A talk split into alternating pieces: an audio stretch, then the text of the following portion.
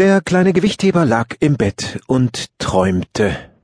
Das war nicht weiter verwunderlich, denn es war ja mitten in der Nacht und zu dieser Zeit lag der kleine Gewichtheber schon längst in seinem kleinen Gewichtheberbett.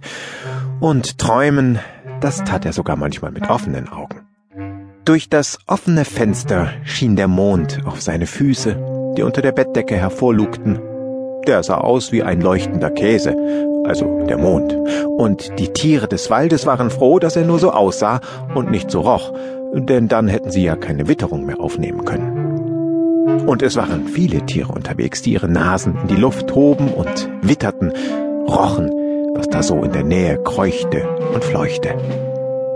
Da war der Nachtkäfer Frede, der fleißig durch das Unterholz krabbelte, auf der Suche nach gutem Futter und einem kleinen Geschenk für seine Frau Mathilda. Da flog die Eule Schuhu von einem Baum zum anderen und drehte ihren Kopf in alle Richtungen, um Mäuse und Würmer zu erspähen. Da krochen Mäuse und Würmer schnell in ihre Wohnungen, um vom Schuhu nicht erspäht zu werden. Und da sprang das Eichhörnchen Rita durch die Gärten der kleinen Stadt, um vielleicht ein Schwätzchen über die neuesten Nusskuchenrezepte zu halten. Allerdings war es gar nicht so einfach, mit ihr zu schwatzen, weil sie ja ständig in Bewegung war. Sie hüpfte sicher von Ast zu Ast und huschte wie ein kleiner roter Feuerblitz über die freien Plätze des kleinen Stadtparks. Gute Nacht, sagte sie, als sie bei Maulwurf Eduard vorbeisprang und schon längst auf dem nächsten Baum verschwunden war, als dieser antwortete Guten Abend, Frau Rotbusch. Grüße an die Frau Gemahlin, schlupfte sie so schnell bei Frede dem Nachtkäfer vorbei, dass der etwas hörte wie Griffeln oder Gaffeln oder so ähnlich auf jeden Fall hatte Frede nichts verstanden und ließ sich aber auch nichts weiter anmerken. Guten Appetit, entgegnete Rita Rotbusch freundlich, als sie mit einem einzigen großen Sprung über den kleinen Stadtparkteich setzte, in dem der alte Karpfen Fridolin nach Brotkrumen schnappte, die auf der Oberfläche schwammen. Der erschreckte sich etwas, als da ein roter Schatten dicht über seinem Kopf hinweg sauste und er hätte sich fast an einem dicken Stück Schwarzbrot verschluckt.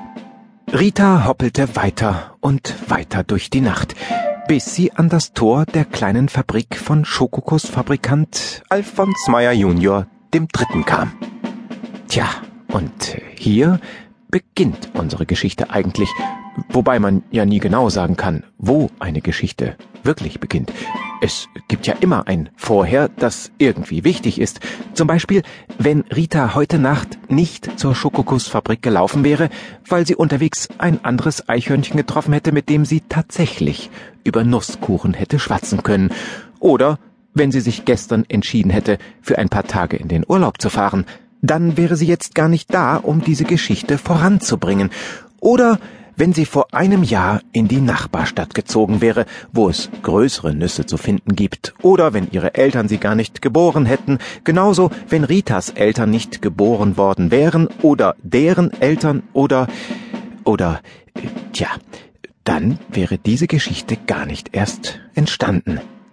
Aber weil man das alles gar nicht aufschreiben kann, was eigentlich auch noch wichtig ist dafür, dass diese Geschichte überhaupt passieren wird, bestimmen wir einfach, dass sie jetzt beginnt, die Geschichte.